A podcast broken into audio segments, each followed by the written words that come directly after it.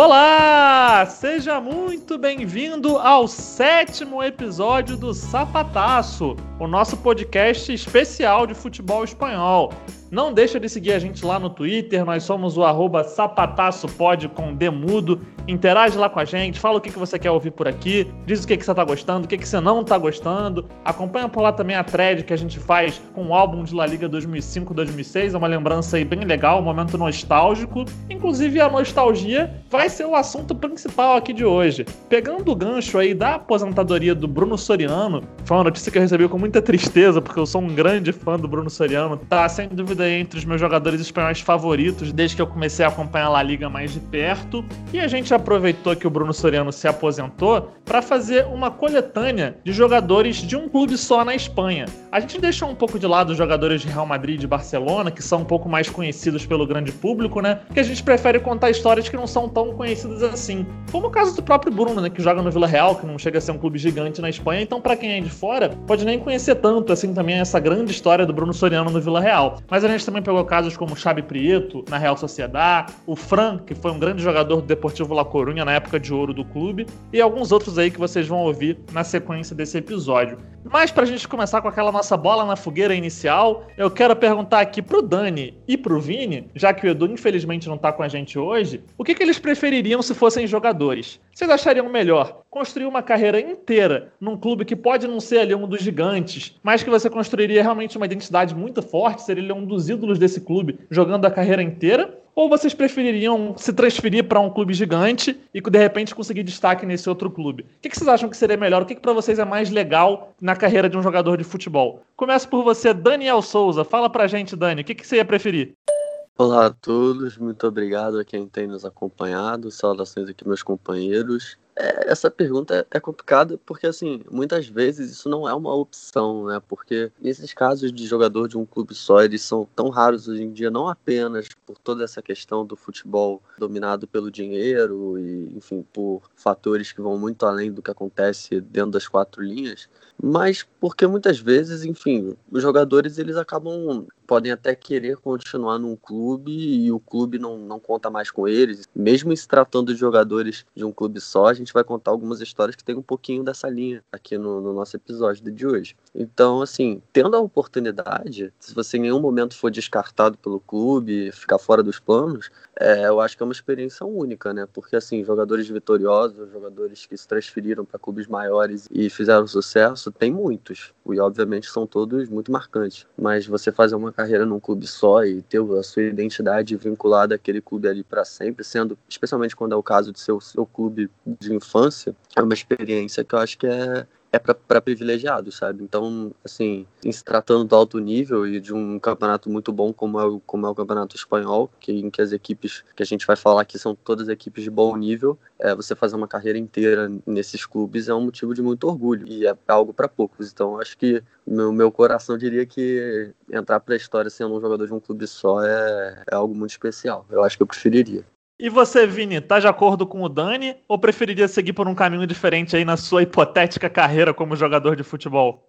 Fala Gui e Dani, meus parceiros aqui de podcast. Um abraço também para todo mundo que está acompanhando a gente nesse episódio e em todos os outros que a gente está fazendo nessa caminhada do podcast. E eu vou bastante na linha do Dani. É, eu tenho muito, apesar de torcer por um clube gigante que é o Barcelona, que tira muitos jogadores de outros clubes com milhões e milhões, o meu lado romântico do futebol gosta muito dessas histórias de um jogador que disputa tantos momentos, às vezes difíceis e às vezes de glória, por um clube só que vive todos os altos e baixos com ele, ou às vezes só altos, às vezes só baixos, mas que vive aquela identidade, uma identidade que por muitas vezes a gente vê, tem casos aqui mesmo que vamos citar, que transborda, vai além do clube, se torna uma identidade com uma cidade, com uma região. Isso é muito bonito, isso é meio bacana de ver. E eu gostaria que minha carreira fosse assim também. Não precisa ser um clube que está lá disputando título, que é um gigante, mas está num clube que tem uma identidade que se identifica com você também como jogador, que valoriza aquele cara que tem oportunidade de sair para outros clubes, mas prefere criar sua identidade em um clube que já passou toda a carreira dele. Enfim, eu, eu acho que é algo que me atrairia muito. Se eu fosse um jogador que infelizmente não nasci com tal talento, mas eu acho que é a linha que eu seguiria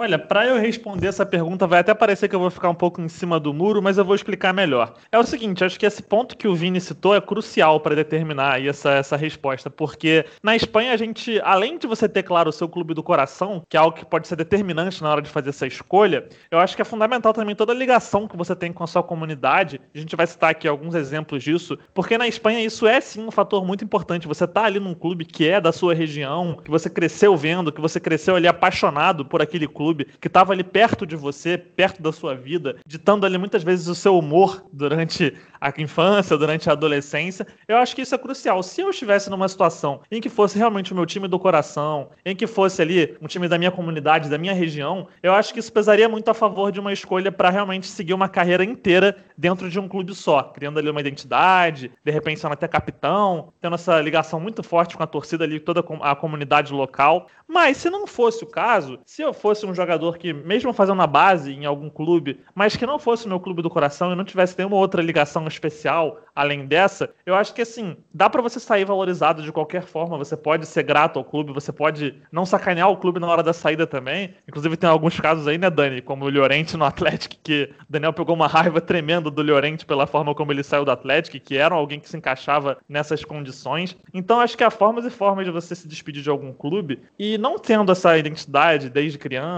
não sendo o clube do coração, seria para mim mais fácil, digamos assim, de sair desse clube para ir seguir outros rumos na carreira. Eu divido a minha resposta entre essas duas possibilidades. Sim, é, é, bem verdade. E muitas vezes é aquilo também, não depende simplesmente da vontade do jogador, porque por vezes o clube pode precisar daquela transferência. Às vezes o cara tem o coração ali de permanecer no, no, clube do seu coração, no clube da sua cidade, da sua região, mas ele por vezes precisa do dinheiro e quando é um jogador muito valorizado assim, tem uma oferta que pode melhorar a situação financeira do clube, acaba sendo que o melhor para todo mundo é, é aceitar a proposta. A gente teve um exemplo aí nessa semana, que não foi de futebol espanhol, mas eu acho que tem a ver com esse raciocínio. Foi do Jude Bellingham, que é um jogador jovem, muito promissor do Birmingham, que é uma equipe que está na segunda divisão inglesa. O clube está afundado em dívidas, uma situação horrível financeiramente, e é um jogador de muito futuro. E ele vai se juntar ao Borussia Dortmund da Alemanha na próxima temporada. E essa proposta foi assim essencial para que o clube fechasse as contas. E o jogador, ele renovou o contrato dele, o contrato dele que terminaria agora, ele renovou para que o clube pudesse receber um valor à altura por essa transferência e poder começar a se reestruturar com esse dinheiro. Então, assim, nesse caso, o jogador deu uma amostra de carinho, amor e respeito ao clube exatamente na forma que ele saiu. Então, o futebol de hoje em dia, ele tem nuances que tornam um pouco naquela linha que eu falei no início, ainda mais difícil que você tenha exemplos de jogadores de um clube só, porque isso não depende só da vontade do jogador. Não só no sentido do clube contar com, com, com o jogador por todo esse período, mas também por questões como essa, questões de força maior financeiras do clube que podem, por vezes, interromper cenários que poderiam ser de uma identificação de uma trajetória mais longa do jogador no clube. Daniel conseguiu fazer um comentário sem nenhum xingamento ao Llorente. Agradeço a ele por facilitar para mim aí na, na, edição. Mas agora, dando prosseguimento aqui ao nosso assunto, vamos começar aí essa lista aí dos jogadores de um clube só na Espanha. E antes, vale aqui uma breve explicação, que é a seguinte. Alguns jogadores da nossa lista, eles não jogaram por um clube durante a carreira inteira. Alguns casos aqui vão ser de jogadores que, no começo da carreira, quando ainda não tinham tantas chances no time principal, chegaram a ser emprestados por uma ou duas temporadas para um outro clube da Espanha. Mas eles sempre pertenceram a apenas um clube em toda a carreira. Então a gente vai seguir essa linha aqui para montar a nossa lista de jogadores que pertenceram a um clube durante toda a carreira. Não necessariamente aí tendo defendido realmente só uma camisa durante toda a carreira, mas o que vale é que, enfim, um cara que foi revelado pelo próprio clube, que sempre esteve ali ligado a esse clube durante toda a carreira. A gente vai seguir então essa linha. E vamos começar, é claro, pelo Bruno Soriano, que foi o caso que a gente citou, para usar como gancho né, para esse episódio. O Bruno Soriano ele é de uma característica que eu particularmente sou muito fã, que é do volante canhoto. Eu tenho essa, essa tara por volantes canhotos. Eu sou muito fã de jogadores assim, porque geralmente são jogadores muito habilidosos ali, que conseguem ditar o ritmo do meio campo. E desde que eu comecei a acompanhar a Liga com mais afinco, o Bruno Soriano foi um cara que me encantou. Não só, claro, pela classe, mas também pela batida na bola, pela forma como enxergava o jogo, uma visão muito privilegiada temporada, também pelo bom potencial defensivo que ele tinha, um cara que marcava muito bem. Então era realmente um meio-campista completo que eu me identifiquei muito desde que comecei a ver um jogo. É um tipo de jogador que eu realmente sou fã. E o Bruno Soriano, ele começou a carreira no Vila Real em 2006. Foi logo depois daquela campanha histórica do Vila Real na Champions League, quando o time alcançou a semifinal e acabou sendo eliminado pelo Arsenal, né, na semifinal. O Arsenal que viria a ser vice para o Barcelona naquela ocasião. E o Bruno também é o recordista de jogos da história do Vila Real. Ele entrou em campo em 425 partidas e é aí o líder isolado nesse quesito. O Bruno Soriano ele começou ele tendo poucas chances, ele começou a ganhar mais sequência mesmo foi na temporada de 2007 2008, em que o Vila Real foi vice-campeão da liga. É, o Vila Real ficou atrás só do Real Madrid naquela temporada. E o Bruno jogou em 21 jogos naquela liga, também chegou a participar de outras 10 partidas na temporada, tirando o Campeonato Espanhol. E uma coisa que marcou muito a trajetória do Bruno Soriano no Vila Real foi que ele permaneceu por lá mesmo no rebaixamento para a segunda divisão, que aconteceu em 2012 e 2013. Ele era um jogador que já era de um nível altíssimo, estava sem dúvida entre os melhores da posição na Espanha, não, tinha qualquer dúvida a respeito disso. E mesmo assim ele ficou por lá, não quis saber de nenhuma outra proposta de, de clubes da elite, ficou com o Vila Real, subiu de volta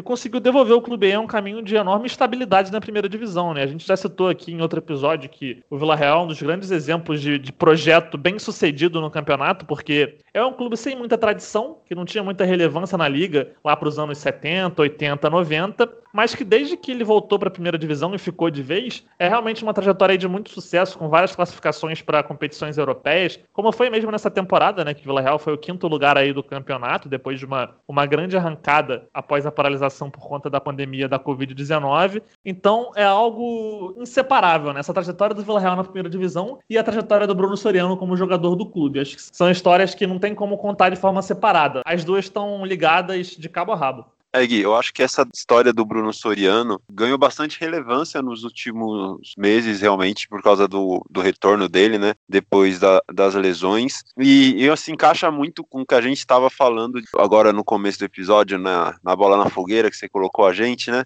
É da identificação e que quando você tem essa identificação com o clube e o clube se identifica com você também, como jogador, acontecem histórias como essa do Bruno, que ficou anos machucado, mais de 1.100 dias fora é um tempo absurdo e o Villarreal estava lá apoiando ele, a torcida apoiando ele e todos não pensavam em nada que não fosse o retorno dele para os gramados. Então era um momento esperado por ele, mas também era muito esperado pelo clube, independente do que ele poderia render, independente se ele seria um jogador importante, se seria compor elenco. O, o importante não era isso. O importante era ter novamente um cara que se identifica com o clube, um cara que representa os valores do clube em campo. E isso é, é muito muito além do que apenas tática e técnica. É algo que realmente às vezes falta no nosso futebol moderno, por todas as questões financeiras que a gente fala e todo o negócio que o esporte se tornou, e que é bacana de ver acontecer. E La Liga tem vários casos assim, é bem legal da gente conseguir trazer essas histórias, porque a história do Bruno, principalmente, com esse momento da lesão, que é triste e não foi fácil para ele, mas traz um detalhe a mais para esse romantismo de histórias de jogadores que passam toda a carreira em um clube só.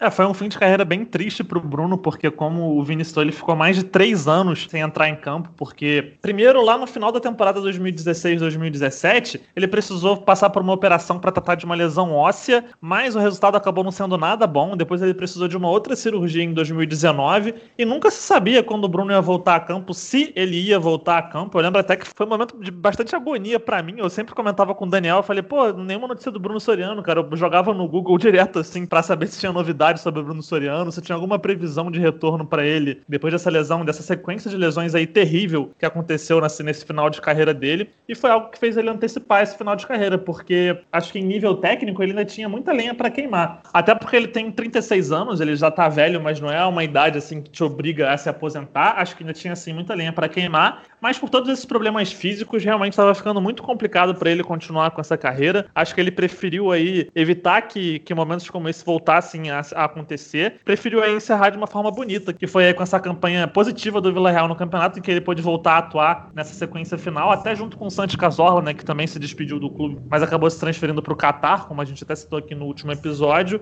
Então, é, realmente também mostra a preocupação do jogador com o clube, né? Ele queria sim voltar a ser importante, ele se dedicou muito para poder voltar a campo, a se recuperar dessa sequência terrível por qual ele passou. Ele conseguiu voltar e entendeu que era o melhor momento de parar para que não, não tivesse nenhum desgaste nessa relação, para que pudesse encerrar com os dois se amando aí sem nenhum empecilho. Essa história do Bruno, ela pelo menos assim, eu fico muito feliz que ela tenha tido um final positivo, porque infelizmente a gente perdeu, porque a última temporada que ele disputou uma normalidade foi a temporada 16-17. E aí, a partir daí, a partir das férias de 2017, da primeira cirurgia e as complicações que vieram, o calvário dele começou e ele ficou aí três anos sem entrar em campo. Isso é algo absolutamente surreal, eu nunca tinha visto algo nessa linha. Eu acho que nem o Cassola ficou esse tempo todo sem jogar. E assim, a história do Cassola, por ser um jogador com um pouco mais de fama internacional, ele é, é uma história que foi muito comentada por aí, dos problemas que ele teve, o risco até de amputação que ele sofreu devido às lesões. Mas a história do Bruno acabou que ficou em segundo plano muitas vezes. E com eles dois juntos, nesse momento da, da volta do Bruno aos gramados, acho que foi uma coincidência muito bonita, né?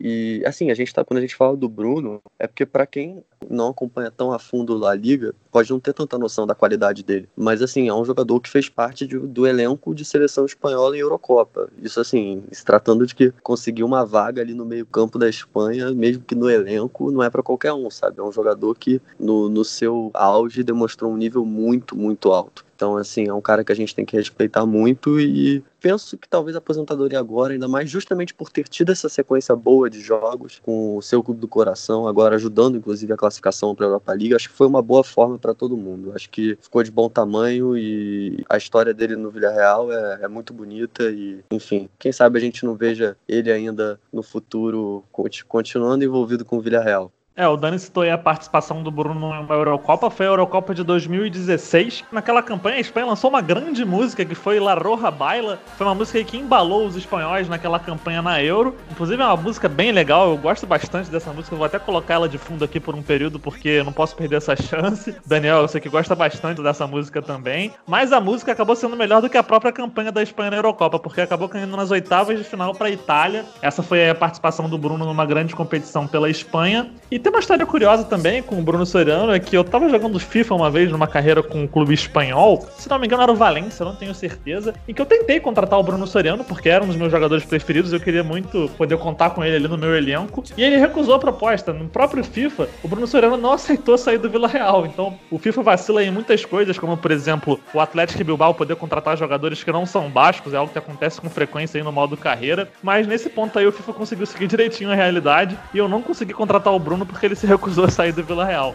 Sobre a música que o Guilherme citou, essa grande música chamada Laruja Baila, eu recomendo que vocês não só ouçam, como peguem o vídeo no YouTube e reparem na empolgação do Mikel San José, jogador do Atlético, que até saiu agora, terminou o contrato dele, não renovou, é, mas foi um jogador muito importante por muitos anos do Atlético e fez parte também do elenco da Espanha naquela Euro. Reparem na empolgação dele, ele como um grande nacionalista espanhol, naquele grande clipe, que também tem a grande participação do Sérgio Ramos demonstrando sua qualidade vocal. Pois é, o Sérgio Ramos não é bom só como zagueiro, não. Ele também é muito bom cantando. Fica aí a, a dica de acompanhar essa carreira paralela dele. E do Bruno a gente vai para um outro meio-campista que marcou época em La Liga, que é o Xabi Prieto, da Real Sociedad. E o Xabi Prieto, assim como o Bruno, também teve uma experiência de ir para a segunda divisão com o seu clube e ainda assim ele permaneceu, mesmo com nível para continuar na primeira divisão. O Xabi Prieto também tem um aspecto que é muito legal da gente citar nesse nosso episódio, porque esses jogadores que são muito identificados com um clube só, eles na verdade acabam sendo respeitados por todos os torcedores e mesmo pelos rivais. Geralmente são figuras que são realmente muito respeitadas, que pregam respeito aos adversários, que não tem aquela de fazer muita provocação, de menosprezar o rival. E como exemplo disso, o Xabi Prieto aqui, quem vai falar mais sobre ele é o Dani, que torce pro rival da Real Sociedade, né, que é o Atlético Bilbao. E mesmo assim, isso não impede o Dani de ser um admirador do Xabi Prieto, que marcou época aí durante 15 anos pela Real Sociedade, né, Dani?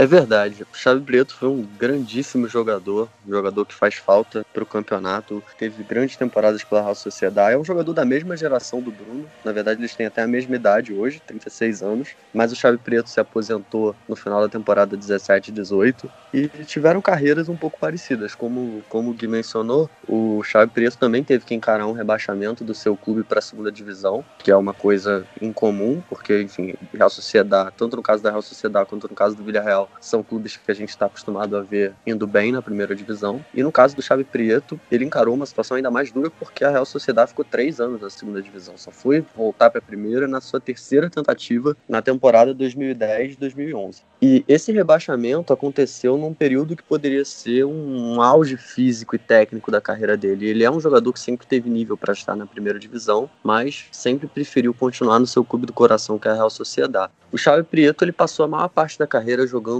considerando ali um meio campo de losango, digamos assim, jogando como um interior pela direita, um meia direita mais centralizado, mal explicando. Quando ele foi ficando mais velho, os treinadores começaram a mudar a posição dele e colocar ele como o que os espanhóis chamam de meia ponta, que é o meia atacante, aquele meia que joga atrás dos atacantes para municiar de uma maneira ali mais próxima e também para chegar finalizando. O Xabi Prieto, ele é um, um meio-campista que sempre marcou muitos gols. Ele tem temporadas com um número de gols interessantes para um padrão de um meia. Por exemplo, na temporada 2012-13, que foi a temporada mais goleadora dele, ele fez nove gols e muito curiosamente, cinco desses gols foram contra o Real Madrid que realmente não é para qualquer um fazer cinco gols no Real Madrid numa mesma temporada. Ele também era um bom cobrador de bolas paradas, um cobrador impecável praticamente de pênaltis, então um jogador muito importante e decisivo para a Real Sociedade. O Xavi Preto tem 531 jogos pela Real Sociedade, número que o torna o quinto jogador com o maior número de partidas pelo clube. E assim, em se tratando dos clubes bascos, a Real Sociedade inclusive, tem alguns casos de jogadores, como Xavi Preto, como Bruno, como os outros que a gente vai citar, que atuaram pelo mesmo clube a carreira toda. Isso é bem mais comum nos clubes bascos.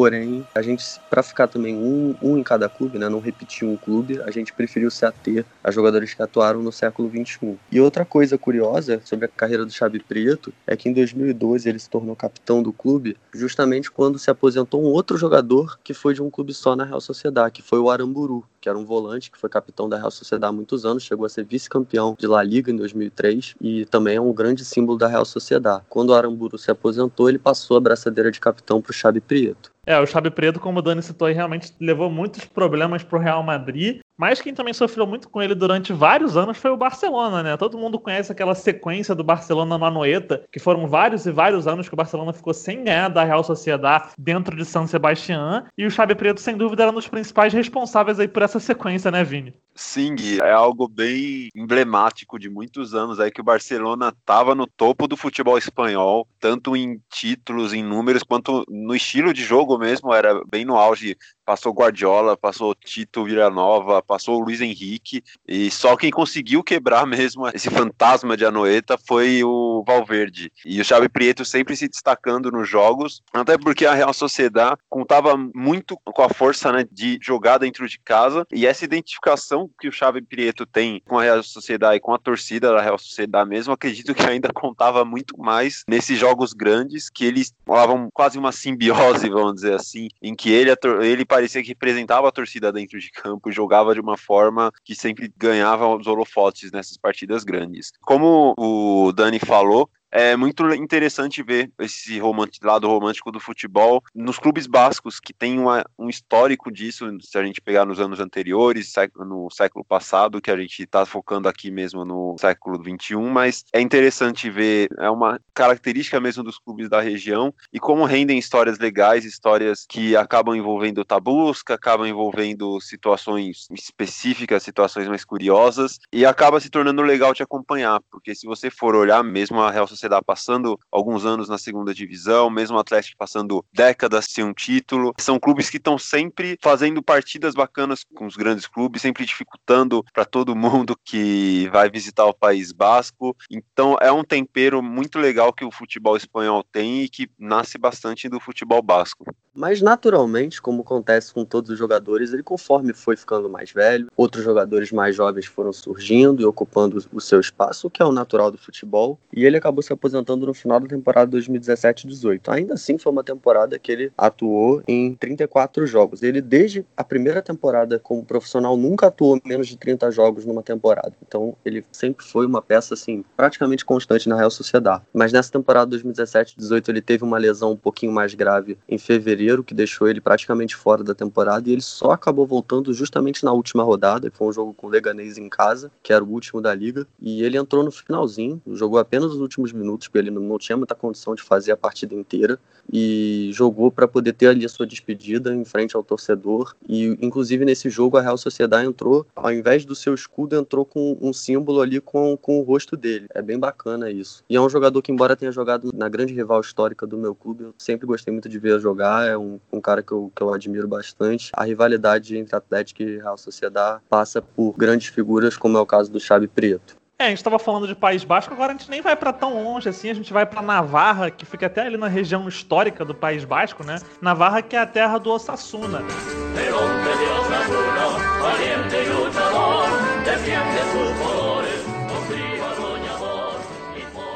O Sassuna teve no seu meio-campo, mais um meio-campo que a gente vai citar, né? Vão ser vários aqui ao longo desse episódio, e foi o volante Pati Punhal. Ele ficou no Osasuna entre 96 e 2014, teve aí um período entre 99 e 2001 que estava emprestado ao Leganês, mas sempre pertenceu ao Osasuna em toda a sua carreira, e ele é disparado recordista de jogos pelo clube. Foram 513 partidas aí com a camisa do Osasuna, e esse período quase todo na primeira divisão. É um jogador que é realmente um símbolo ali do maior período que o Osasuna passou na primeira divisão, que foi entre 2000 e 2014. Lá na década de 80, o Osasuna também teve um período entre 80 e 94, que é junto com esse entre 2000 e 2014 o maior período que o clube passou na primeira divisão. É um cara que foi vital num período de vacas gordas do clube, mas que começou de baixo, porque quando ele começou a jogar o time ainda estava na segunda divisão, estava ali passando por um período instável, mas subiu e sempre com ele ali na cabeça de área o time conseguiu se firmar na primeira divisão. Inclusive o Osasuna teve uma campanha histórica que foi em 2005, 2006, sob o comando do Javier Aguirre, esse mesmo que treinou o Leganês agora no Campeonato Espanhol, e foi um time que alcançou o quarto lugar no Campeonato Espanhol. Foi a melhor campanha da história do clube em La Liga.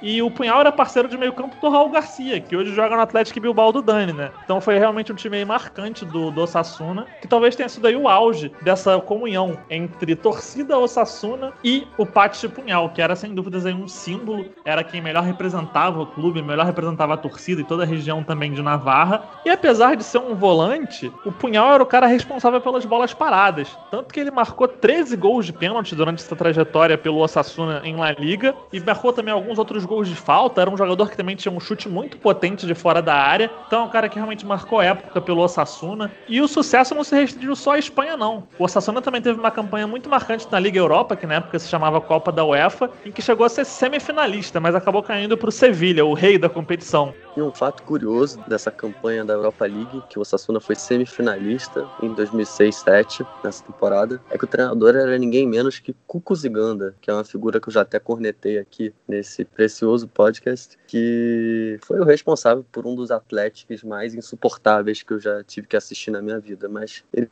teve algum grande momento na carreira, então, para não dizer que eu não sou desonesto intelectualmente, eu vou aqui registrar que o Cuco Ziganda teve seu, teve seu grande momento como treinador. Nesse período, o Osasuna também foi vice da Copa do Rei em 2005, foi uma fase muito boa do clube. Tanto que, puxando aqui o gancho para nossa primeira edição, que a gente conversou com, com o Marcos Assunção, que jogou na Espanha nesse período, ele mesmo fala que o Osasuna e o El Sadar, que é o estádio do Osasuna, é um dos, era um dos lugares que ele tinha maior, que ele sentia maior dificuldade para se jogar contra. Realmente, é um campo que a torcida joga junto ali, que a, a acústica é muito hostil para o visitante. Assim, é, é, bem complicado mesmo. O Sassuna, quando tem times assim minimamente decentes, como foi o caso desse ano, que tinha um bom time, é um time muito complicado de se bater em Pamplona. E aí uma curiosidade sobre a questão regional é que, embora Pamplona não fique no País Basco, como o Gui já antecipou, a região da Navarra, que é onde fica Pamplona, ela faz parte do que se chama de região basca histórica, que inclui também um pequeno pedaço da França, ali do sul da França. Então, sob certo aspecto, os navarros são considerados bascos para efeitos assim culturais. Antigamente não era assim, mas de uns tempos para cá, o Atlético passou na sua política de contratar jogadores bascos, passou a considerar jogadores de Navarra como aptos para serem contratados pelo clube. O Atlético tem captação muito forte na região e tal. Inclusive, vários jogadores muito conhecidos do Atlético hoje são navarros. Por exemplo, o San José, que eu já citei, o Muniain, o Gorka Iraisos, que foi goleiro durante muito tempo, dentre outros.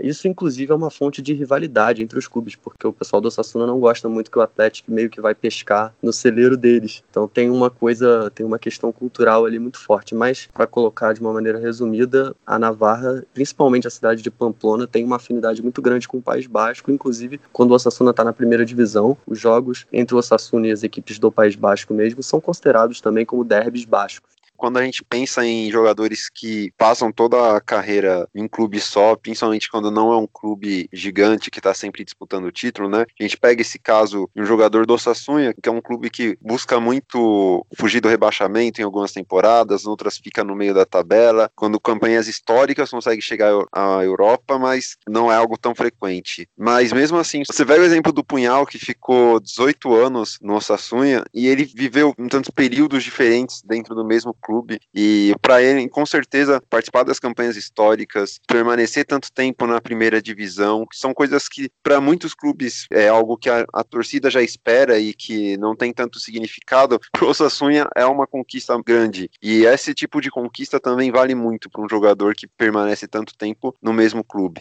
É, e apesar dessa trajetória do Punhal pelo Osasuna ter sido quase toda na primeira divisão, o que por si só já é um feito, né, como, como o Vini citou, a despedida foi meio triste, porque justamente na temporada que foi a última da carreira dele, o Osasuna acabou sendo rebaixado para a segunda divisão, depois de passar aí 14 anos na elite do futebol espanhol, né? E lá no começo, o Punhal, como a gente citou, ele foi emprestado por um período ao Leganês, que também fazia parte da segunda divisão. A primeira temporada do Osasuna no retorno à primeira divisão divisão, o Punhal estava emprestado ao Leganês, na segunda divisão. Mas logo depois ele já realmente voltou aí para o clube que o revelou, e a partir dali foi só ladeira acima, até esse final aí, que acabou sendo aí realmente uma ladeira abaixo, né? Porque foi justamente o ano do rebaixamento, e desde então o Osasuna nunca mais foi o mesmo, né? Um time que virou aí meio ioiô, que subia, caía, chegou a ser lanterna do Campeonato Espanhol, e agora de repente pode estar até encontrando novamente um rumo de estabilidade na primeira divisão, depois dessa grande campanha aí com o Rago Barasate na primeira divisão, contou com muitos gols aí do time Ávila, conforme a gente citou já no nosso episódio recente. Então, de repente, aí a gente pode estar vendo um Osasuna que, que volte a se firmar na primeira divisão. É um clube que não é tão querido assim na Espanha. Inclusive, tem até um lema lá que é quase impublicável para dizer aqui. Sugiro que vocês pesquisem todas a una. Botem aí no Google, botem todas a una. Uma pesquisa aí associada ao Osasuna para ver qual que é esse lema aí, que é um tanto quanto chulo, por assim dizer. Mas apesar disso, o Osasuna é um clube muito tradicional que acho que faz muito bem a primeira divisão por toda essa questão da torcida que a gente citou, que o Marcos Assunção aí destacou como uma das torcidas mais hostis da Espanha, né? Que é um, que é um lugar muito difícil de jogar. Então acho que é um clube que faz sim muito bem a primeira divisão, apesar dessa rejeição que ele tem aí ao redor da Espanha. Então tá aí o registro do Pati Punhal, um grande, enorme ídolo do Osasuna, recordista de jogos pelo clube, realmente marcou época aí pelo clube de Navarra. E agora a gente continuando no meio campo, mais um meio aqui na nossa lista, a gente vai pro Albelda do Valência, ele que foi um marco aí da era de ouro do Valência, que a gente até também citou rapidamente no nosso quarto episódio, que a gente fala um pouco sobre a crise que existe hoje no Valência, que tá num caos aí sem fim aí com o Peter Lin no comando,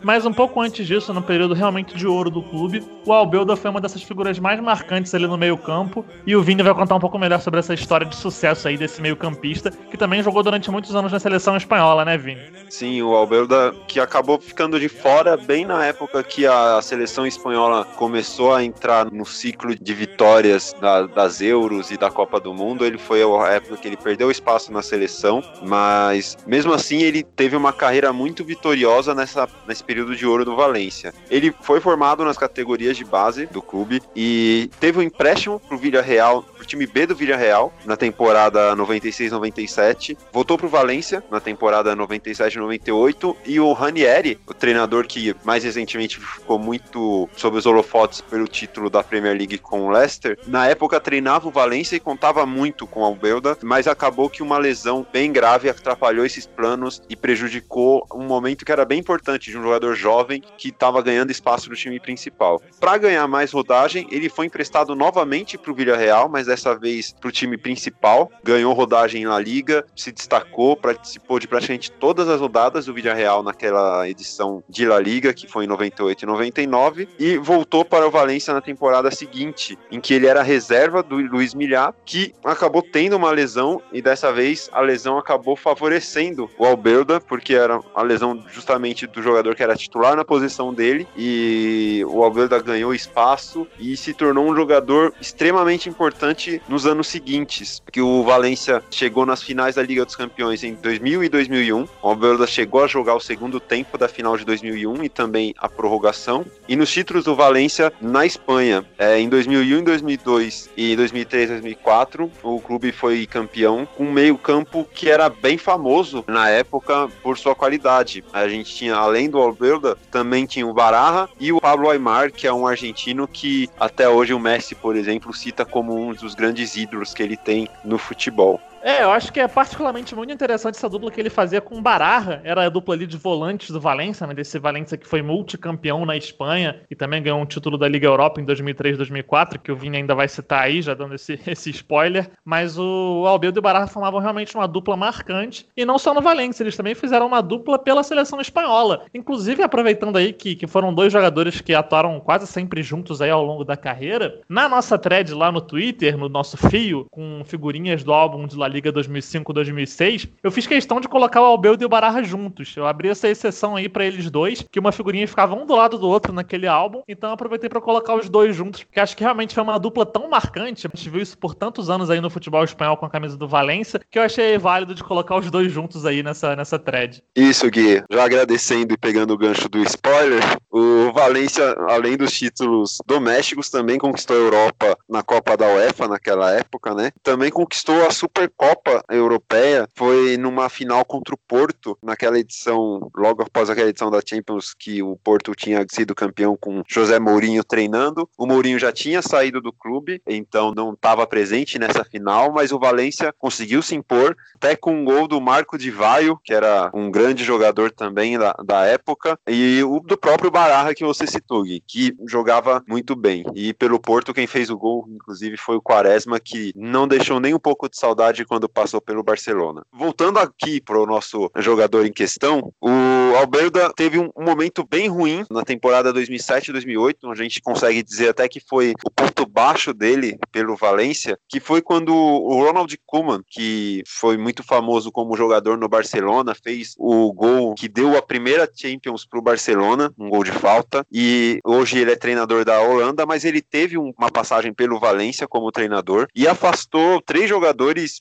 importantes que tinham identificação com o clube, que era o Miguel Angel Angulo, o Santiago Canizares e o próprio Albelda. E foi um período bem complicado porque o Albelda não podia jogar, estava completamente afastado do elenco. Ele entrou na justiça contra o clube por causa disso e ao mesmo tempo o Valência teve a oportunidade de pelo menos emprestá-lo na janela de meio da temporada, quando o Tottenham e o Chelsea se interessaram pelo Albelda e mesmo assim o Valência abriu mão de aceitar essas ofertas, sabendo que ele poderia passar seis meses e depois voltar, preferiu manter ele no elenco sem jogar foi uma disputa que realmente entrou na justiça, mas que acabou não se resolvendo por lá, porque o Kuman foi demitido, foi uma passagem bem ruim pelo Valência. Quem assumiu depois foi o Voro, que é um grande quebra-galho até hoje do Valência. Quando o Valência perde um técnico, o Voro assume e costuma conseguir reverter pelo menos um pouco a situação para dar uma, um mínimo de estabilidade para o clube, para esse clube que hoje em dia é, continua sendo bem estável. E quem assumiu o Valência na temporada temporada seguinte, a gente falando agora de 2008 2009, foi o Naemery, o senhor Europa League, que a princípio não estava muito afim de reintegrar o Albelda, falou que ele poderia até procurar uma equipe para ganhar mais minutos e até por falta de espaço no time titular, porque o Valência estava com o Marchena como titular na época e não estava com muito muita abertura para o Albelda acabar sendo titular, então houve essa abertura de porta que se fechou logo porque o Alberda não se interessou por nenhuma proposta e não queria sair do Valência na época. O Martina foi o titular na maior parte da temporada, mesmo com o Alberda jogando algumas partidas importantes, como jogos contra Real Madrid e Barcelona, mas na temporada de 2010-2011 ela começou bem ruim para o Valência pela perda de jogadores importantes. O Davi Villa saiu para o Barcelona, o Davi Silva foi para o Manchester City e o próprio Martina, que era o titular da posição, acabou saindo também do clube. O Albelda voltou a ganhar um posto de titular nessa campanha e acabou sendo muito importante na conquista do terceiro lugar do Valência. Foi a volta da equipe para as competições europeias.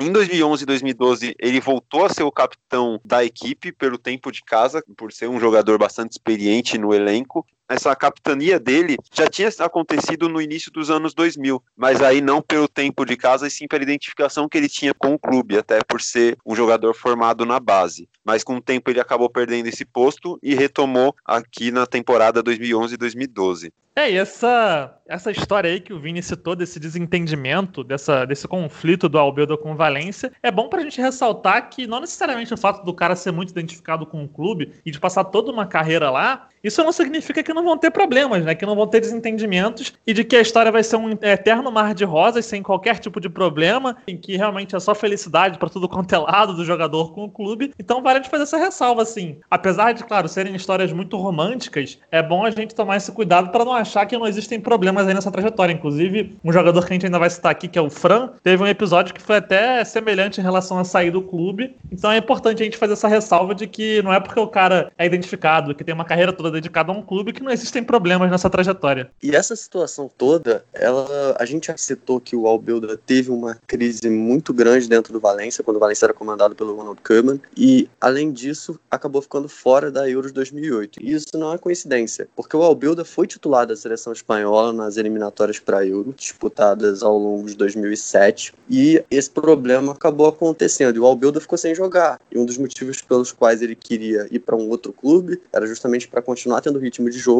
e, e não deixar de ser convocado para Euro. Só que isso não aconteceu e ele acabou ficando de fora. Inclusive, ele era o primeiro volante daquele time, né? Ele era o cara que dava uma segurança ali para que os meio-campistas mais ofensivos e, e, talentosos pudessem jogar com mais tranquilidade. O aragonês acabou nessa situação não convocando ele porque ele estava sem jogar, né? Praticamente sem jogar. E quem fez essa função na Euro foi um, um cara que provavelmente nossos ouvintes vão lembrar, que é o Marcos Senna, brasileiro naturalizado espanhol, que na época jogou muito tempo pelo Villarreal, né, e estava numa fase maravilhosa, e foi muito importante para a Espanha na conquista daquela Euro. E o Albelda, devido a essa situação, acabou ficando de fora dessa, desse grande momento do futebol espanhol. É isso mesmo, Dani. E isso até explica, né, toda a reação do Albelda de ir para a justiça e tentar ao máximo sair do Valência ou pelo menos conseguir alguma solução para jogar, porque ele precisava disso para voltar para a seleção. Mas voltando aqui para a trajetória dele no Valência, em 2012 e 2013, o Albelda perdeu um pouco de espaço com a chegada do argentino Gago, né, o Fernando Gago, que era para ser o titular da posição, mas acabou sofrendo uma lesão e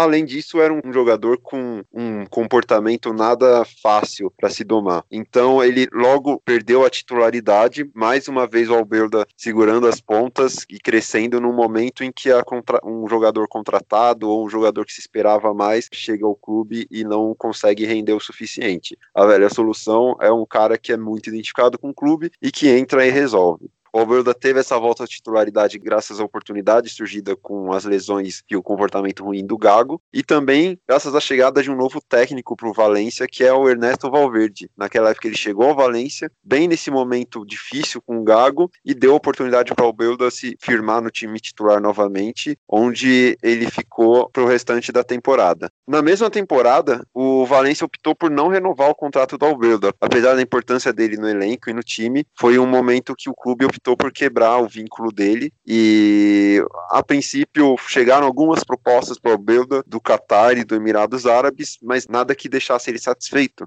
Dado isso, e na mes no mesmo ano de 2013, o Albelda anunciou sua aposentadoria. Um ponto interessante é que o Valência sugeriu para ele, por uma ou duas vezes, um evento de despedida, uma partida de despedida, algo para celebrar mesmo esses anos que ele passou pelo clube, mas ele nunca achou um momento oportuno, até por todos os sobe e desces do Valência Valência, por todas as situações ruins que o clube estava vivendo, ele nunca achou um momento oportuno, não achou que era um momento de celebrar a saída dele do Valência. E até hoje ele é muito identificado com o clube, mas realmente foi uma trajetória, se a gente comparar até com outros jogadores que a gente citou aqui, com muitos altos e baixos e que tem a identificação clara, a capitania, tem a vivência de momentos históricos para o clube, mas mostrou que realmente nem todos são flores, mesmo para grandes ídolos e para jogadores que passam toda a sua carreira carreira com um clube só, não é fácil manter a manter a estabilidade no futebol. O Alberto é um caso que demonstra isso muito bem. E do Albelda, a gente vai para nota mais triste aqui desse episódio, é quase uma homenagem póstuma, que é pro Dani Hark, que era do espanhol, um jogador muito identificado com o clube, que tinha estreado em 2002 e que tragicamente acabou morrendo em 2009, ainda novo, uma história muito, muito triste no campeonato espanhol. Inclusive o espanhol até hoje rende muitas homenagens aí a esse jogador. Tem ali o ritual dos aplausos e também é outro jogador que serve muito para esse exemplo de jogadores que podem até ser rivais, mas que são muito respeitados. É o caso do Dani Hark, é um momento marcante que o Iniesta no gol do título da Copa do Mundo pela Espanha em 2010, ou seja, o principal momento da história do futebol espanhol, foi eternizado pela camisa que o Iniesta vestia abaixo da camisa de jogo, que era justamente uma homenagem ao Hark, que tinha falecido recentemente e acabou recebendo esse esse bonito gesto do Iniesta num momento super importante para a história do futebol espanhol. E como exemplo disso, o Vini, que torce para o Barcelona, vai contar um pouco para a gente aí dessa história do Hark, que acabou sendo, infelizmente, tão curta, né, Vini? É, Gui, essa é a parte mais triste de todas as histórias que a gente está contando, com certeza. O Hark foi um jogador que chegou muito novo ao espanhol, com 12 anos, passou a carreira toda dele no clube catalão, estreou em 2002 no time principal, já jogando em La Liga, passou, transitou entre o time principal, o time B, pelos anos seguintes, até em 2004, 2005. Naquela temporada, ele realmente se tornou fixo do time principal, começou a ganhar mais espaço até se tornar titular e se tornar um jogador que reunia todas as características que a torcida do espanhol e o clube gostavam de se identificar. O Dani Hark chegou a ser campeão com o espanhol, foi na temporada 2005-2006, em que ele ganhou a Copa do Rei junto ao seu clube e chegou a disputar uma final de Europa League também na temporada seguinte, 2006-2007, mas perdeu para o Sevilha. É bastante triste a trajetória dele, até se você pensar na cronologia dos eventos, porque em julho de 2009, o Maurício Pochettino, que até pouco tempo atrás era o treinador do Tottenham, mas que tem uma identificação como jogador e treinador do espanhol muito grande, deu ao Hark a faixa de capitão. E no mês seguinte, em agosto, durante uma viagem de pré-temporada, ele estava no hotel em Florença e foi vítima de um infarto que infelizmente culminou na morte dele. O Hark ele era um jogador muito querido por todas as torcidas, então do velório dele é muito marcante ver que todos os clubes da primeira e da segunda divisão espanhola tinham representantes lá. Então isso mostra muito o quanto ele significava não só dentro da comunidade do espanhol, mas para todo o futebol da Espanha. E até hoje, se você pensar, mesmo sendo uma história curta, ele passou entre a estreia dele no time principal do espanhol e a trágica morte dele foram sete anos anos, mas foi um período de identificação muito grande, até por ele já ter passado pelas categorias de base, por estar lá desde os 12 anos, ter essa identificação tão forte. A torcida até hoje, como o Gui citou, tem um ritual de aplaudir no 21º minuto. O Dani Hark sempre usou no espanhol o número 21 na sua camisa, e isso ficou tão marcado que tem um aplauso no minuto 21 e o portão 21 do estádio do espanhol, o Corneral Prat, é denominado Portão Dani Hark e é uma estátua estátua dele de bronze que foi erguida à frente daquele portão, justamente para relembrar a todos a importância que esse jogador teve nesse início dos anos 2000 para o espanhol, nesse título de Copa do Rei. O Hark era um, um, defensor, ele era um jogador alto, um jogador forte que tinha muito do espírito brigador que o espanhol demonstrou para conseguir o título da Copa do Rei, para conseguir chegar a uma final de Europa League, mesmo não sendo um clube com tanto poder financeiro e com tanto poder técnico quanto outras equipes da mesma dimensão ou até mesmo da mesma faixa que disputam no, no campeonato. Gui citou a, homenagem do Iniesta na final da Copa do Mundo. E o Iniesta fala muito, até recomendo para quem tiver oportunidade de ler a biografia dele, que tem muitos momentos que são passam além do futebol e se tornam ensinamentos para a vida mesmo. E o Iniesta fala muito abertamente de um período que ele passou muito ruim. Ele nunca usa a palavra depressão, mas ele teve um momento que se encaixa totalmente no, nos sintomas de uma pessoa que está em um surto depressivo. E muito disso tem relação também com a morte do Hark, porque os dois eram amigos, é, muito próximos, conviviam e não só dentro dos campos, fora também, de frequentar a casa, de ter uma proximidade muito grande. E foi um baque gigantesco para ele e para o Iniesta se recuperar disso. É, quando a gente pensa, putz, ele tá levantando a camisa num, num momento especial lá do final da Copa do Mundo, não foi só pela importância no contexto do futebol espanhol, foi pela importância para o Iniesta como um amigo que ele perdeu, como um companheiro de vida que partiu muito repentinamente e que afetou a vida do Iniesta pelos anos seguintes, mesmo depois da Copa do Mundo, depois daquela homenagem, o Iniesta ainda sofreu com esse processo depressivo até se recuperar. E muito foi entender e realmente superar o luto pela morte do Hark, que foi um jogador que deixou a marca dele muito grande no espanhol e ficou eternizado no maior momento do futebol espanhol. E esse caso do Hark, né, essa amizade que ele tinha com o Iniesta, que é uma coisa que assim, que a gente só foi ter essa dimensão depois que ele que ele nos deixou, né? É sempre muito assustador quando a gente vê uma pessoa tão jovem morrendo, ainda mais tão repentinamente e se tratando de um jogador de futebol, né, que a gente a gente passa a, quando a gente acompanha o futebol, a gente passa a lidar com os jogadores de futebol, os clubes, enfim, como se fosse parte do nosso cotidiano, né? Então, quando acontece uma situação triste desse tipo de uma perda de jogador, como aconteceu em alguns outros episódios, não vale a pena citar, mas é, é, bem, é bem complicado, né? Porque é algo muito fora da normalidade. E você vê que, por exemplo, Barcelona e Espanhol, que é uma rivalidade que, embora não seja nem de perto de clubes do mesmo tamanho, da mesma importância, é uma rivalidade muito ferrenha, muito mesmo. São clássicos muito duros, muito violentos, muitas vezes. Para o Espanhol, que não é um clube que está muito ali para brigar por grandes títulos, tem poucos títulos na sua história. Quando vence o Barcelona, é, já é como se fosse um título na temporada. É um clássico muito duro, mas isso não impede que jogadores rivais que, estão, que estejam em lados diferentes possam ter uma amizade muito próxima. E essa relação do Iniesta com o Hark é realmente muito bonita. E a questão do gol, né, do gol numa final de Copa do Mundo, dando o título para o país, acho que não poderia ter uma homenagem mais sincera e oportuna para um amigo do que relembrar ele exatamente naquele momento que deve ter sido, com certeza, o o auge da felicidade do Iniesta no momento que ele fez aquele gol, né? Então é, é muito bacana essa história em meio a essa tragédia. Nossa, muito, muito, muito triste mesmo a história do Dani Hark. Mas seguindo em frente aqui com a nossa lista, a gente vai agora pro Atlético Bilbao do Dani. É um clube que talvez hoje seja a maior referência na Espanha nessa história de jogadores que ficam realmente a carreira inteira em um clube só, né? Se não for a carreira inteira, mas quase toda, a gente tem vários casos assim no Atlético Bilbao hoje em dia. E o nosso escolhido aqui é o Julen Guerreiro, que atuou pelo Atlético entre 92 e 2006, foi um jogador de muita, muita, muita qualidade aí. Participou de duas Copas com a seleção, 94 e 98, também disputou a Eurocopa de 1996. Era um meio-campista que marcava muitos gols aí, foi um dos principais jogadores do futebol espanhol durante esse período. E eu vou deixar pro Dani falar um pouco melhor, porque esse assunto é mais do que propriedade dele. Pois é, a, a história do Julen Guerreiro é uma história um pouco é um pouco atípica, assim, em muitos aspectos. É, não pelo fato de ser um jogador de um clube só, porque, como o Gui colocou, em se tratando do Atlético, isso não é tão incomum assim. Muitos jogadores que estão no elenco hoje, caso não saiam do clube, podem acabar se tornando também jogadores de um clube só.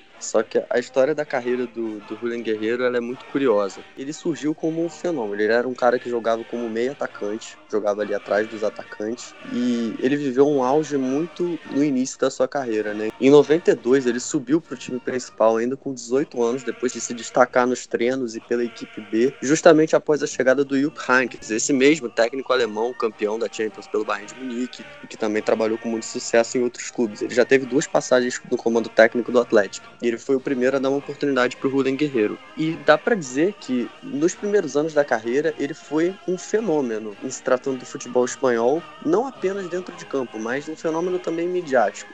Ele era um cara que tinha um biotipo físico que agradava muito as pessoas que achavam, muita gente achava ele bonitão e tal, então ele, foi meio que uma espécie de, de Beckham, entre aspas, do futebol espanhol, era um cara que todo mundo gostava, mas assim, mas acima de tudo foi um grandíssimo jogador, por exemplo, na temporada 93-94 ele marcou 18 gols na liga, então assim, isso para um meio campista, mesmo sendo um meio ofensivo, é um número absurdo. Nas três primeiras temporadas ele fez 41 gols no total. É um cara que surgiu como um fenômeno e com apenas 20 anos ele jogou a Copa do Mundo de 94 pela Espanha.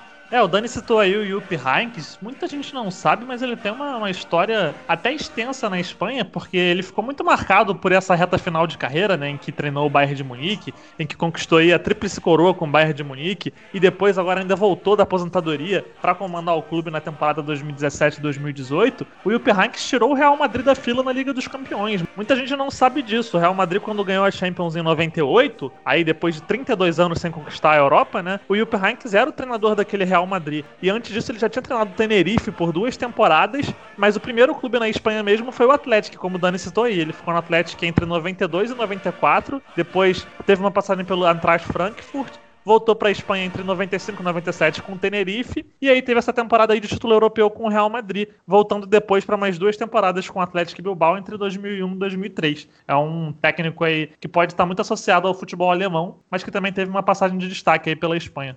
Pois é, e além de ter sido o treinador a ter dado a primeira oportunidade para o Julian Guerreiro, que é um grande ídolo do Atlético, ele teve uma boa passagem em termos de resultados. Por exemplo, em 94 conseguiu um quinto lugar e a classificação para a Copa da UEFA, que é um bom resultado, sem dúvida nenhuma. Mas a, a grande questão do Julian Guerreiro não é apenas uma questão técnica de gols e, e qualidade que, que explica a idolatria que ele tem. E quando surge um jovem com muito talento, num clube que, como é o caso do Atlético, não tem o mesmo poderio financeiro dos principais clubes de cada país na Europa, naturalmente esses clubes mais ricos fazem uma verdadeira corrida para ver quem consegue esses jovens talentos mais rápido. Né? E no caso do Julian Guerreiro não foi diferente quando ele surgiu, porque ele surgiu impactando muito no futebol espanhol e aí clubes como Real Madrid, Barcelona, Manchester United, Inter de Milão a Europa inteira queria contar com esse jogador. Só que foi a partir daí que a idolatria dele atingiu um outro nível porque em 95, quando o Real Madrid principalmente estava indo muito forte para tentar contar com ele, o clube renovou o contrato dele, né, após a negociação e tudo, renovaram o contrato dele por 12 anos, que é uma coisa assim completamente fora da curva. Eu, eu acho que eu nunca vi nenhum outro caso nesse nível, um contrato praticamente vitalício que em 95, né, valeria até 2007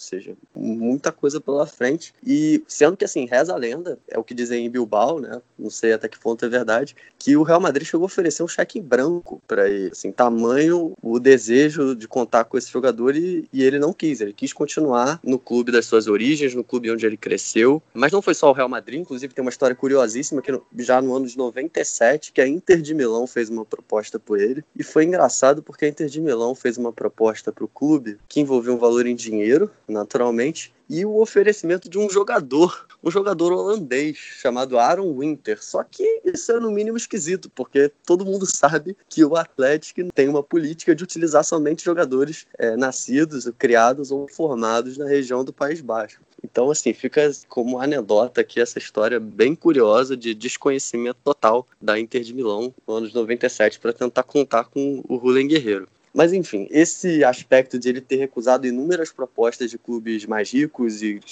que disputam mais títulos potencializou muito a idolatria dele. E ao longo dos anos 90 ele foi fundamental. Ele era um meio ofensivo que fazia muitos gols, tinha um bom um contra um, era um cara que também cabeceava bem, ele tinha uma altura relativamente boa. Chegou a ser vice-campeão de La Liga em 98, que é assim, as pessoas não, têm a noção, assim, é um feito para um clube como o Atlético no, no, futebol de hoje em dia, é um feito absurdo, que eu, eu particularmente não imagino que o Atlético vá conseguir tão cedo ser vice-campeão. É, nesse caso a Inter de Milão achou que estava jogando FIFA, mas enfim, não vamos julgar tanto assim, né? Porque final da década de 90 ainda não tinha uma internet tão difundida como hoje, não tinha ali o Google para dar aquela pesquisada básica. Então, vamos deixar passar aí essa gafe da Inter de Milão aí nessa negociação com o Atlético Bilbao. Acho que hoje em dia isso não se repetiria.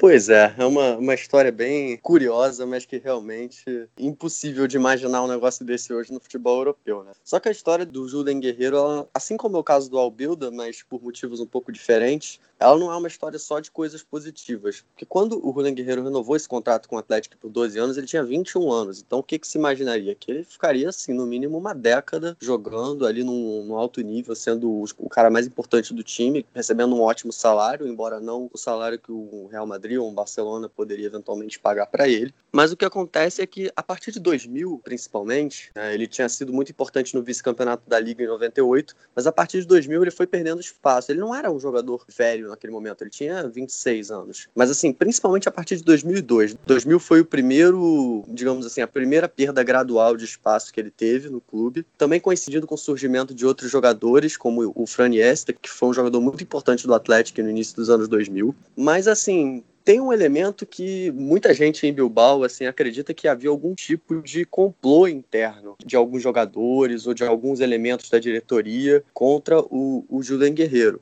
É fato que ele, no final dos anos 90 e início dos anos 2000, já não era o mesmo goleador, habilidoso que era, que foi no início da carreira. Mas ainda assim é uma situação muito estranha quando você via um jogador que tinha o maior salário do clube e que era um ídolo incontestável da torcida, que ficava no banco em diversos jogos, em muitos jogos não entrava, em alguns jogos sequer relacionado. Isso com alguns treinadores. Passaram pelo Atlético nesse período o francês Luiz Fernandes. O próprio Jupp Heynckes voltou, chegou a voltar para o Atlético e nem, nem assim isso mudou muito o cenário do, do Julen no, no elenco. E o próprio Ernesto Valverde também teve uma passagem naquele momento. E, enfim, isso foi uma coisa que sempre foi muito mal vista em Bilbao. E há muitos que dizem que é, houve uma certa traição do clube com ele. E ele se aposentou relativamente cedo por causa disso. Ele se aposentou em 2006, com apenas 32 anos, já numa posição em que ele jogava pouquíssimo. Assim, foi uma despedida que a torcida do Atlético lamentou muito, que acreditava que ele tinha muito mais a oferecer. E é um jogador que, não apenas pelo que ele fez dentro de campo nos seus grandes momentos, e foi muita coisa, mas pela postura de lealdade que sempre teve com o clube,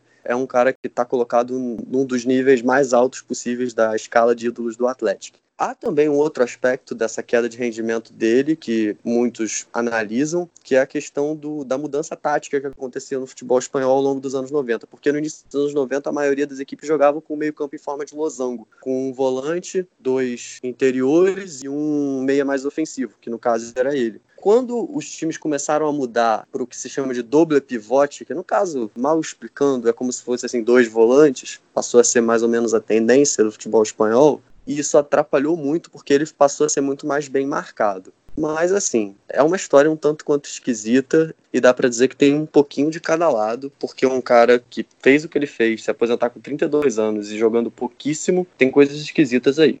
Bem peculiar mesmo aí essa história do Yulen Guerreiro, mas quem teve uma carreira sem grandes oscilações, foi realmente um alto nível, quase sempre como titular jogando vários jogos, é o Fran, o Francisco Javier González Pérez, que foi um jogador marcante do Deportivo La Coruña no período em que o clube era um dos principais do futebol espanhol, brigando pau a pau com Real Madrid e Barcelona. O período do que ficou conhecido como Super Depor, né? A equipe aí do Deportivo La Coruña que brigou por muitos títulos espanhóis, chegou a ganhar um título no ano de 2000. E essa história ela é particularmente mais importante da gente resgatar para mostrar o quão absurdo é tudo isso que o Deportivo La Coruña vive hoje em dia, né? A gente ainda vai atualizar um pouquinho essa questão da segunda divisão, que ainda não acabou no final do episódio, para contar aí o que, que, deve acontecer no futuro com esse jogo entre Deportivo e Fuenlabrada, que ainda não aconteceu por causa do coronavírus nos jogadores do Fuenlabrada. Mas é um clube com realmente uma história recente incrível, em que o Fran talvez seja aí o principal expoente dessa geração.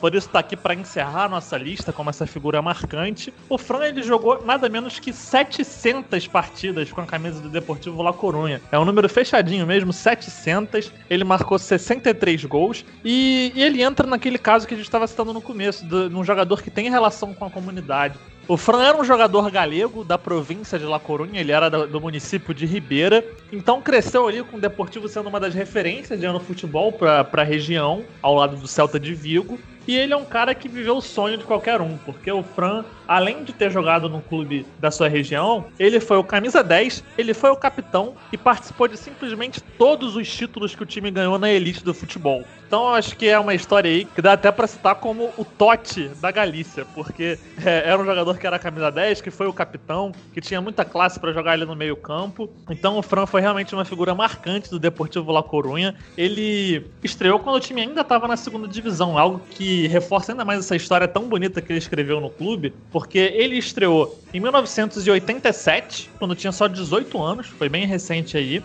Mas ele começou a ganhar sequência mesmo na temporada 88-89. Ele já era titular absoluto e nessa temporada o Deportivo foi semifinalista da Copa do Rei. Acabou eliminado pelo Valladolid na prorrogação na semifinal, mas na segunda divisão foi apenas um décimo lugar, fez uma campanha de meio de tabela na segunda divisão. Na temporada seguinte, a coisa começou a mudar. Com o Fran sendo cada vez mais importante no time titular do Deportivo La Corunha, a equipe se classificou para os playoffs da segunda divisão. Só que naquela época os playoffs eram diferentes. Eles aconteciam da seguinte forma: o terceiro e o quarto colocados da segunda divisão enfrentavam o 17 e o 18 da primeira algo que se assemelha um pouco com o que acontece na Alemanha, né? Mas era um playoff duplo aí. E aí eles acabavam definindo aí as duas últimas vagas na primeira divisão.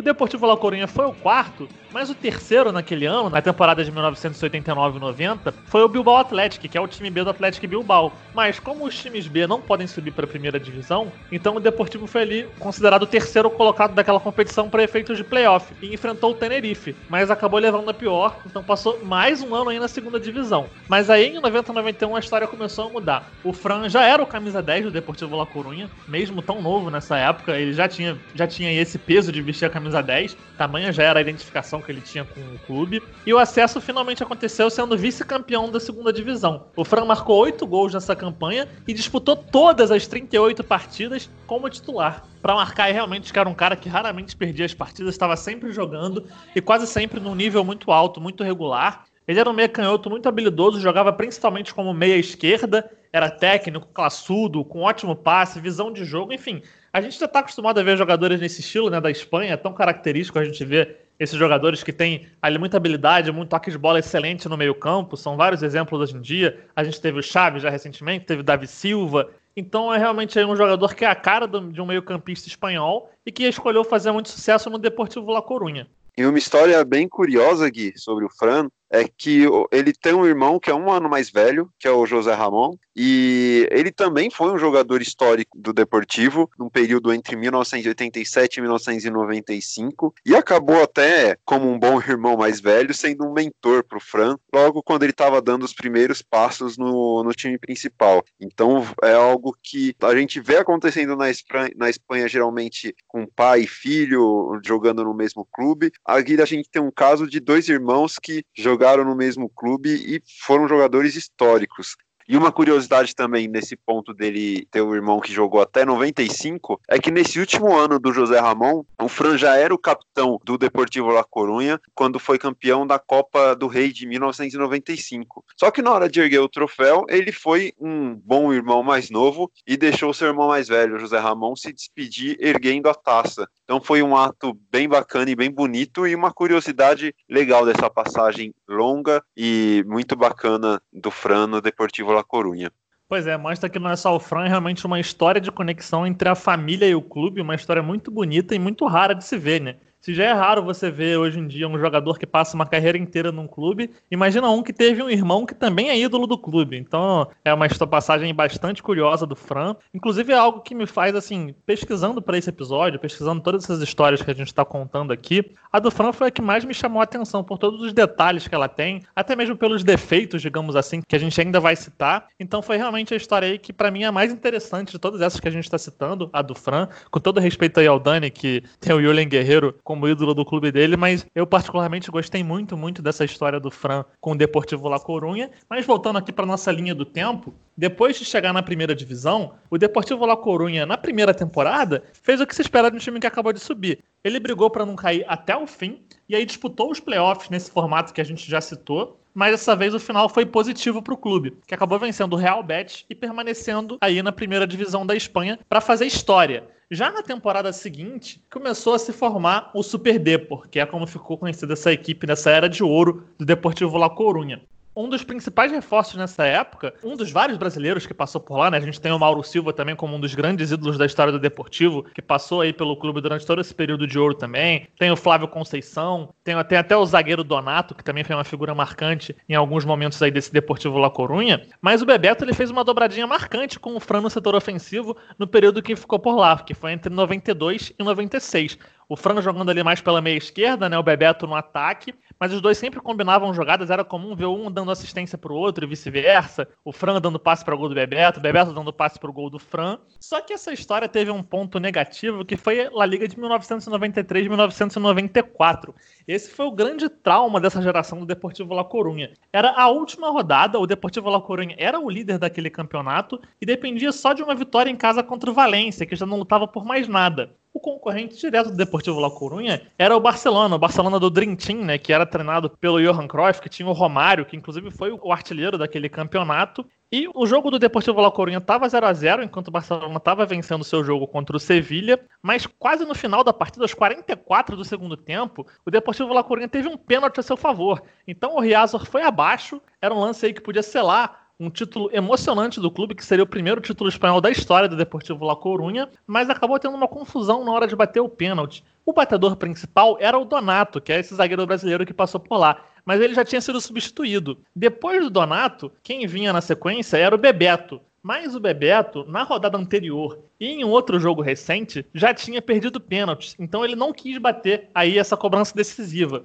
E essa missão acabou ficando para o zagueiro Djukic, que tragicamente desperdiçou a cobrança, ele bateu nas mãos do goleiro e acabou dando o título de presente para o Barcelona, o que selou aí o tetracampeonato do Dream Team aí do, do Barcelona sob o comando do Johan Cruyff. Então foi um momento trágico para a torcida do Deportivo La Coruña. Imagino o que se passa na cabeça nessa hora, né? Parece que você provavelmente pensa que nunca mais vai conseguir alcançar essa façanha, mas o Deportivo La Coruña soube sim dar a volta por cima, apesar de que na temporada seguinte teve mais um vice-campeonato, dessa vez para o Real Madrid. Mas o que importa é que o clube se manteve entre os principais da Espanha, sempre brigando na parte de cima da tabela. Teve aí o título da Copa do Rei em 95, como o Vini já citou, né, em que o Fran cedeu aí a taça para o irmão erguer. Só que esse fantasma do Campeonato Espanhol só ficou para trás mesmo na temporada de 1999-2000, que foi a temporada aí em que o clube finalmente conseguiu esse título que estava preso na garganta, principalmente depois desse episódio de 1994. Mas curiosamente, essa temporada do título do Campeonato Espanhol foi a que o Fran menos jogou em todas as temporadas em que ele participou na primeira divisão. Ele teve uma sequência de problemas físicos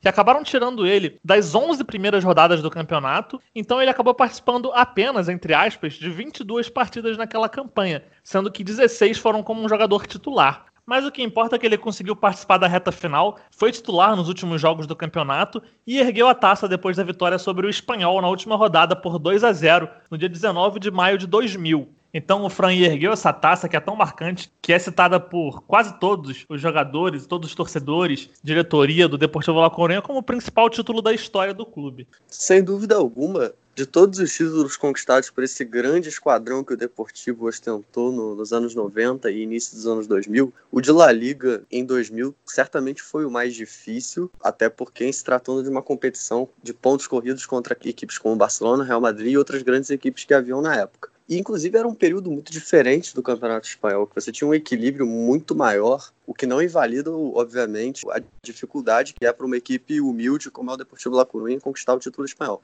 Mas era um outro momento, tanto que o Deportivo foi campeão com 69 pontos, o que é algo completamente inimaginável dos dias de hoje. Para que você tenha uma noção, Sevilha e Atlético de Madrid, que foram o terceiro e quarto colocados no campeonato dessa temporada, fizeram 70 pontos. Então, assim, era um período de muito equilíbrio em todas as frentes e a diferença entre os melhores e os piores times era realmente muito menor do que a que se tem hoje. Ainda assim, é um título absolutamente histórico e dificílimo que foi conquistado por esse grande time. Não foi algo à toa, né? Porque foram várias tentativas batendo na trave, então esse título foi sem dúvida merecido. Mas talvez os feitos mais inesquecíveis que esse time alcançou, os dois feitos que mais talvez venham à cabeça do fã de futebol internacional e de futebol espanhol, foram em 2002 e 2004. O de 2002, o Guilherme fez questão de me passar, porque ele não quis falar sobre isso, que foi o episódio conhecido como Centenariaço, que foi o título da Copa do Rei de 2002 por parte do Deportivo. Esse título se deu no Santiago Bernabéu. A final da Copa do Rei é sempre realizada em campo previamente definido, né, antes das equipes chegarem à final, e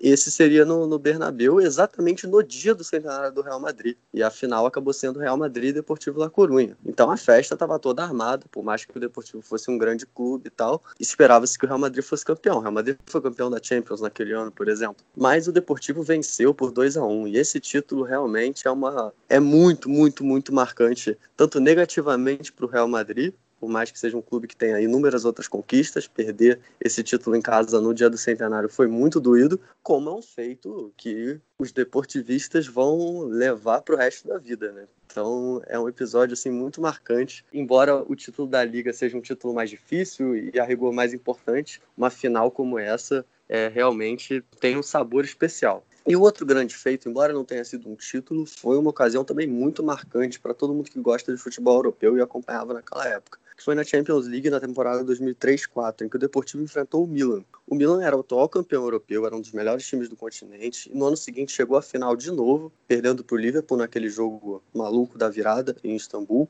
E esse confronto ocorreu nas quartas de final. O Milan venceu o primeiro jogo por 4 a 1 ou seja, era uma vantagem muito grande que o Milan levava para o jogo da volta na Galícia. Então era muito difícil imaginar uma reviravolta. Só que acabou acontecendo. E o Deportivo conseguiu uma virada incrível, antológica, vencendo aquele esquadrão do Milan por 4 a 0. E o Fran, que na época já tinha perdido um pouquinho do protagonismo, já estava um pouco mais velho, acabou marcando o quarto gol. Vai tentarlo Fran, bien para Fran, Fran. Gol! E o quarto! El quarto para el Deportivo. Lo ha marcado Fran, tocó en un defensor.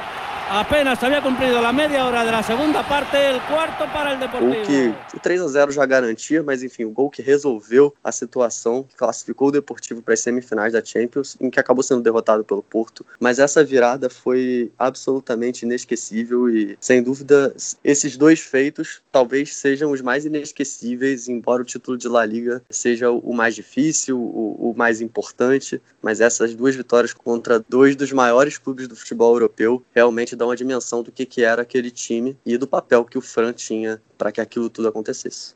É, não, sem dúvida esse, esse gol dele, não, não dá para dizer que foi o gol da classificação, mas foi o gol do alívio. Eu tava até vendo os lances dessa partida, dessa partida histórica, e o Fran, ele entra no segundo tempo, ele marca um gol numa uma forma bem curiosa, que ele pega uma sobra de bola pela esquerda da área, ele ajeita com o peito e bate forte, e a bola desvia no Cafu, e acaba matando o Dida. Então, o Fran superou em dobro aí a parte brasileira daquela defesa do Milan, né? Um time histórico aí também do futebol europeu, que mostra realmente aí o nível dos feitos desse Deportivo La Corunha. Mas pra gente, mais uma vez, ressaltar aqui que a história desses jogadores não são tão românticas assim, o Fran teve um episódio um tanto quanto duvidoso que envolveu o Real Madrid. Acontece que em outubro de 1989, ele tinha apenas 20 anos, o Deportivo La Coruña ainda estava na segunda divisão, e ele acertou com o Real Madrid para se transferir ao término do contrato dele com o Deportivo La Coruña, que vencia em julho de 1992. Então aí com quase três anos de antecedência, o Real Madrid já tinha assegurado a contratação do Fran, tinha conseguido acordo com ele, e esse contrato ele foi submetido à liga em setembro de 1991, mas ninguém sabia disso, foi algo completamente oculto, confidencial, um contrato que foi apresentado ali com a assinatura do Fran e do presidente do Real Madrid na época, que era o Ramon Mendonça. E a polêmica aconteceu quando, um pouco depois desse contrato ser apresentado, aí já em janeiro de 1992, o Fran assinou um acordo de renovação com o Deportivo La Coruña. Não sei se foi uma falta de memória que aconteceu com ele, então a gente não pode aqui cravar o que aconteceu. Mas mesmo já tendo assinado esse acordo com o Real Madrid antes, ele negociou ali uma renovação por três anos com o Deportivo La Coruña. Acontece que quando o Deportivo La Coruña foi apresentar esse contrato para a Liga, para oficializar o procedimento, né, para confirmar aí esse novo contrato dele, o pedido foi recusado. Foi recusado porque, claro, já tinha outro contrato que ligava ele a um outro clube para quando acabasse esse contrato com o Deportivo La Coruña. Então foi uma polêmica gigante aí. O presidente presidente, o Augusto César Lendório, do Deportivo La Coruña, falou poucas e boas contra o Real Madrid nessa época. Essa foi uma novela que se estendeu por alguns meses, ninguém sabia qual seria o destino do Fran, mas acabou que no final das contas ele ficou mesmo no Deportivo La Coruña. Valeu aí toda a identificação que ele tinha com o clube, valeu a pressão do presidente Augusto César Lendório, que foi um dirigente marcante desse período aí, vencedor do Deportivo La Coruña. Mas aí foi uma passagem um tanto quanto curiosa, um tanto quanto emblemática, que foi uma novela que se estendeu por vários meses aí no, no futebol espanhol, antes mesmo de que se abrisse a janela né, de transferências. Acabou sendo um final feliz aí pro Deportivo La Coruña, e acho que o Fran não se arrepende nem um pouco disso, porque construiu realmente uma história muito, muito bonita aí com o Deportivo La Coruña. E ele também chegou a conversar para ir para o Barcelona. O Cruyff, que era o treinador do Barcelona na época, teve uma conversa em particular com o Fran. Chegou a haver ali um princípio de acordo, mas o Fran, mais uma vez, ficou com um certo medo de deixar o clube com que ele era tão identificado e permaneceu aí realmente no Deportivo La Coruña por toda a carreira.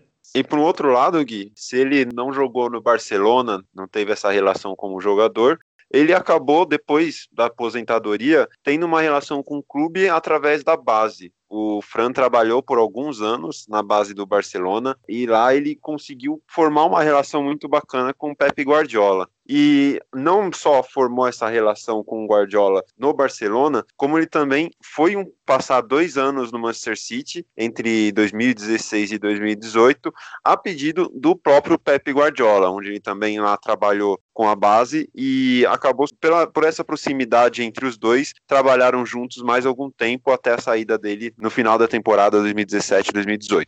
E mesmo depois de sair do Barcelona, quando foi para o City em 2016, o Fran manteve uma conexão com o clube através do filho dele.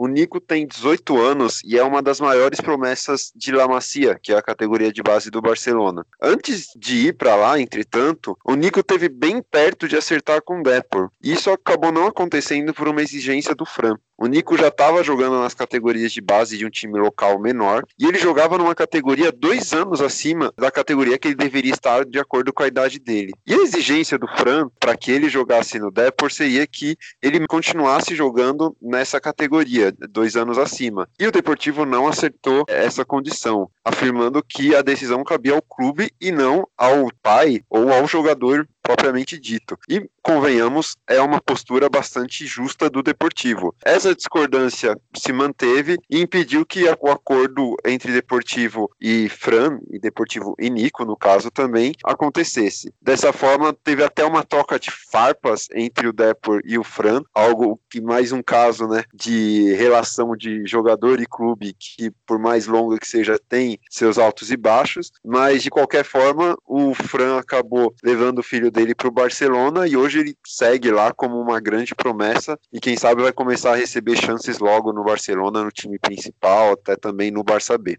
É, o Fran encerrou a carreira em 2005, então ao final da temporada 2004-2005, então já se vão aí 15 anos desde que ele deixou o clube. Inclusive uma história bem, bem legal também é que a despedida dele foi junto com a do Mauro Silva. Eles receberam uma homenagem muito legal da torcida, foram duas lendas, dois ícones aí do clube nesse período vitorioso, né? O Mauro Silva brasileiro e o Fran espanhol. Então os dois se despediram de forma conjunta do clube na época, uma história bem legal aí de um final feliz para dois ídolos do clube. E até hoje o Fran não retornou ao Deportivo La Corunha. Ele mora em Barcelona para acompanhar aí a carreira do filho na base do Barcelona, mas está até se falando que agora, ele falou recentemente, que um eventual rebaixamento do clube para a terceira divisão, que deve de fato acontecer, né, não seria um impeditivo para ele retornar na condição de dirigente ali, nos bastidores do clube. Então é algo que pode sim acontecer nos próximos meses, aí vamos ver quais serão os próximos capítulos. A gente encerra a nossa lista aqui de jogadores de um clube só, foi bem, bem bacana, bem legal fazer essa lembrança aqui, esse momento nostálgico de jogadores marcantes do futebol espanhol,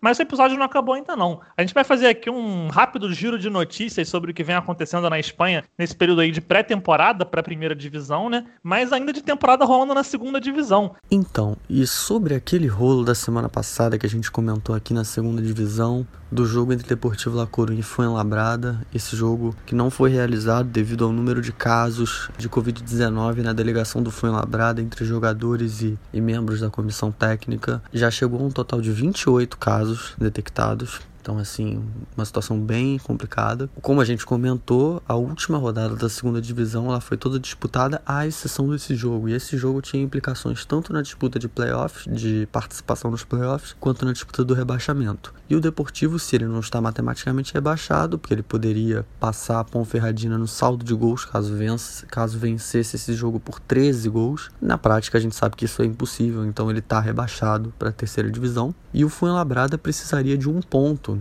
nesse jogo para conseguir a sua classificação para os playoffs. Só que esse jogo não foi realizado e devido à necessidade de isolamento total de toda a delegação do Fuenlabrada, já que ela foi quase toda contaminada, é, os jogadores do Fuenlabrada, jogadores e dirigentes estão no, num hotel em La Corunha desde o dia do jogo, cumprindo o isolamento E a realidade é que não há um prazo, não há um prazo razoável para o qual a delegação do Fuenlabrada possa se preparar adequadamente para realizar esse jogo. E isso interfere, obviamente, na realização dos playoffs. O que aconteceu foi que La Liga, nesses últimos dias, divulgou uma nota agradecendo ao Fuenlabrada por supostamente ter renunciado à vaga em face dessa situação que na prática é, é inviável que esse jogo se realize num, num, num prazo razoável. E isso tem implicações para a realização dos playoffs também. Só que no mesmo dia, o Fuenlabrada divulgou uma nota dizendo que não era bem isso e que aguardava que todos os órgãos ratificassem essa decisão de La Liga. Por quê? La Liga é organizada de uma forma independente da Federação Espanhola de Futebol, que é diferente daqui do Brasil que a CBF organiza o Campeonato Brasileiro. Só que, enfim, para certas situações, as decisões relativas a esse tipo de problema nos campeonatos passam também por um comitê de competições da Real Federação Espanhola de Futebol. Então, o Fuenlabrada divulgou uma nota dizendo que oficialmente não se considera fora dos playoffs e que aguarda aguarda a decisão da Federação Espanhola de Futebol. O posicionamento de La Liga é que o Fuenlabrada abriu mão dessa sua participação, fica com um jogo a menos e o Elche, que é a equipe que nesse momento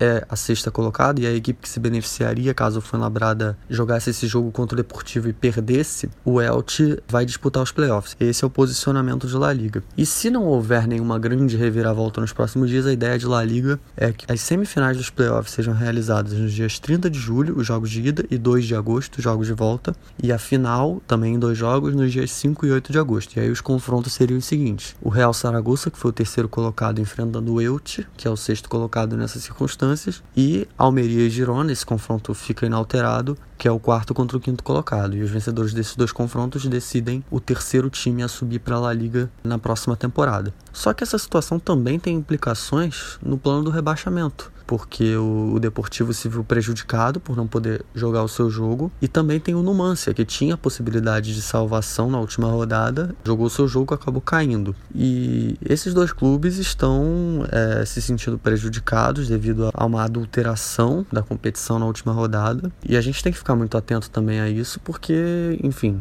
pode haver todo tipo de pressão judicial e algum tipo de solução atípica que poderia ser, como a gente até comentou também semana passada, a possibilidade de uma liga, uma liga de segunda divisão, né, com 24 clubes, né, com apenas dois rebaixados ao invés de quatro que seria o normal para a segunda divisão. Então essa é a situação de momento da segunda divisão espanhola, sujeita a alterações e a gente vai procurar manter vocês informados aí à medida que as coisas forem acontecendo. Feito então esse resumão aí dos últimos acontecimentos no futebol espanhol, a gente encerra por aqui. Muito obrigado por ter nos ouvido em mais esse episódio. Espero que estejam todos aí gostando desse nosso novo projeto, que já nem é tão novo assim, né? São sete episódios já. Estamos aí conseguindo ficar num ritmo bem legal, lançando os episódios semanalmente aí. Então eu agradeço demais a você que nos ouviu.